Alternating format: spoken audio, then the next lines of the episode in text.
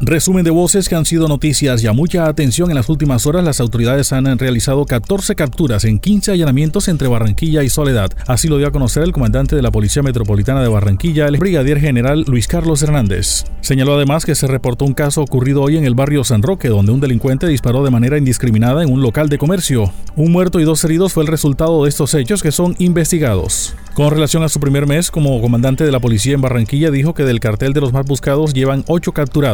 Próximamente vamos a lanzar una tercera fase de los más buscados, con violadores, delincuentes que han asesinado. Enfatizó en que no habrá lugar donde se escondan. Señaló además que van 230 allanamientos durante este último mes. Las capturas en su gran mayoría han quedado con medida intramural. Hemos sacado una estructura que se dedica a la venta de armas ilegales. A violadores, insistió, los vamos a capturar para que respondan.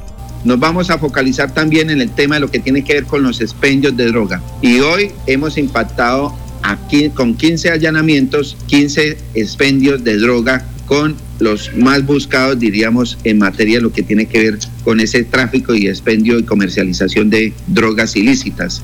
El tema de lo que tiene que ver con eh, las armas de fuego, importante. Hemos sacado también una estructura que se dedica a la venta, al préstamo, de armas ilegales para cometer delitos. A esos también les hemos llegado y los hemos capturado. Al tema del hurto de vehículos, muy focalizado. Al tema de hurto de vehículos, los vamos a capturar. Y al tema especialmente de aquellos violadores, de aquellos sádicos, de aquellos que nos toca y nos vulnera niños, niñas y adolescentes. Vamos de manera contundente a capturarlos porque tienen que responder por sus hechos. Al menos 932 quejas por mal servicio de energía recibe la personería de Barranquilla. El personero distrital de Barranquilla, Miguel Alzate, se mostró preocupado por el aumento en las quejas que recibe la entidad por el pésimo servicio de energía que presta la empresa Aire en la ciudad. Alzate manifestó que hace varios meses se han reunido con la empresa para conocer su plan de acción. Nos han hablado de inversiones de más de 3 billones de pesos, proyecto de normalización, instalación de nuevos medidores. Sin embargo, la información que nos entregan contrasta con la realidad cuando salimos a campo y cuando revisamos nuestro sistema de PQR. Consideramos prudente realizar unas reuniones donde la comunidad pueda conocer de primera mano la información de la empresa y que ésta se conecte con la misma. Consideramos prudente eh, realizar unas reuniones, pero en campo, en los barrios donde la comunidad pueda conocer de primera mano cuáles son estos planes de inversión y cuáles van a ser todos los esfuerzos pendientes que debe hacer la empresa para mejorar la prestación del servicio. Pero sobre todo, eh, creo que el objetivo principal es conectar a la empresa con la comunidad. Creo que no se trata de una conexión eficiente del servicio de energía, sino una conexión eficiente eh, de la empresa con la comunidad. Habló en Noticias Ya Joana Ospino del barrio La Arenosa en Santo Tomás. Señala que las fuertes lluvias han ocasionado inundaciones. Más de 200 viviendas resultaron inundadas. Tenemos inundaciones por lluvias y arroyos. Son tres meses que venimos padeciendo esta situación. Señala que de planeación fueron a observar la situación pero no les han solucionado nada. Pero nosotros venimos sufriendo muchos vendavales acá desde La Arenosa. Pero esta vez se ha salido de las manos. Esto, hay varios arroyos que nos ha metido, más el aguacero que nos cayó. Habemos más de 200 casas inundadas desde la Arenosa, vía por lo Nuevo aquí, cerquita por lo Nuevo acá en la vía de la vía 40, después, después de la vía 40, la Arenosa de Santo Tomás. Inundación de lluvias y arroyos, porque al llenarse las fincas de, de, agua, bueno, los arroyos nos tienen, se desbordaron y nos tiene, por eso que digo que tenemos tres meses de ver los arroyos que pasan por la mitad del barrio y eso se ha llenado la mitad, la mitad de la mayoría hay más de 200 casas llenas de agua. Autoridades en el municipio de Sabana Larga realizan operativos de traslado de vendedores que ocupan espacio público en el municipio. Adolfo Wilches, jefe de espacio público, señaló que desde el 1 de octubre vienen haciendo trabajos denominados espacios con inteligencia. Hoy, en coordinación con la policía, la personería, la Secretaría de Desarrollo Integral, trasladamos a los vendedores que se encontraban en la carrera 18 en la zona del Mercado Nuevo, donde tienen espacios con las mismas condiciones para su labor.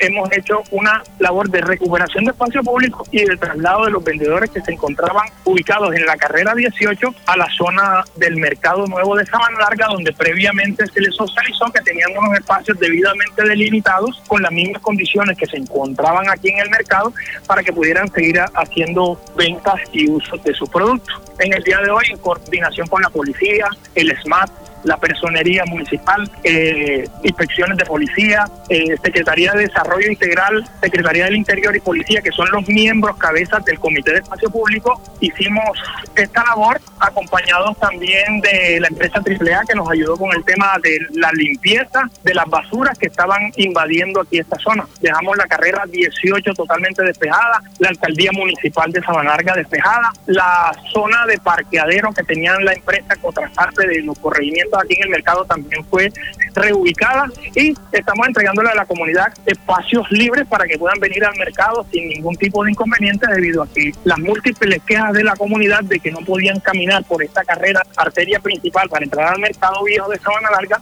ya se encuentra totalmente despejada. Conductores denuncian en noticias ya atracos constantes y llaman la atención a las autoridades por la inseguridad que atraviesan. Estamos preocupados e indignados por atracos a diario en Soledad. En las últimas horas un compañero opuso resistencia en un atraco y resultó herido. Indicó que en Cachimbero y American Bar le parten los vidrios a los buses para que se detengan y así atracarlos. Dijo que las medidas de la policía fueron pañitos de agua tibia y ya prácticamente no están haciendo acompañamiento. Eso fue como los pañitos de agua tibia eh, se comenzó a trabajar cuando estaba el problema de seguridad en que estaba sucediendo. Y ahí, como supuestamente, entre comillas, todo se solucionó, ya dejaron de prestar la eh, por lo menos en este momento, donde yo voy transitando esta vía de la actualidad, ahí hay mucha inseguridad. Eh, soledad que, que uno de Soledad 2000 ahí de Cachimbero hasta la 17 entonces se pone inseguro el gerente de parques para la gente de la Gobernación del Atlántico, Jorge Ávila, se refirió a la segunda fase de las obras del Parque Lineal Bicentenario.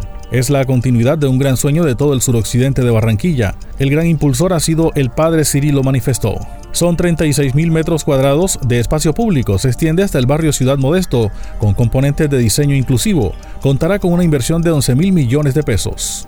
Va a ser un parque que por estar su acceso principal sobre la circunvalar seguramente muchas más personas de Barranquilla y de los municipios del área metropolitana van a poder visitar y, disfrutar. Este parque lleve el nombre del padre Cirilo Sui y bueno, la verdad es que la reacción de, de todos los asistentes al evento fue unánime, fue una felicidad, fue, fue muy gratificante porque es el reconocimiento a este gran luchador del suroccidente, por supuesto, eh, vamos a hacer un, amplio proceso de socialización en equipo con el distrito. Vamos a, tratar de llegar a toda el área de influencia del parque para que la gente participe y diga y ratifique que está de acuerdo con este reconocimiento del padre y que este parque pueda llevar, pueda llevar su, su nombre.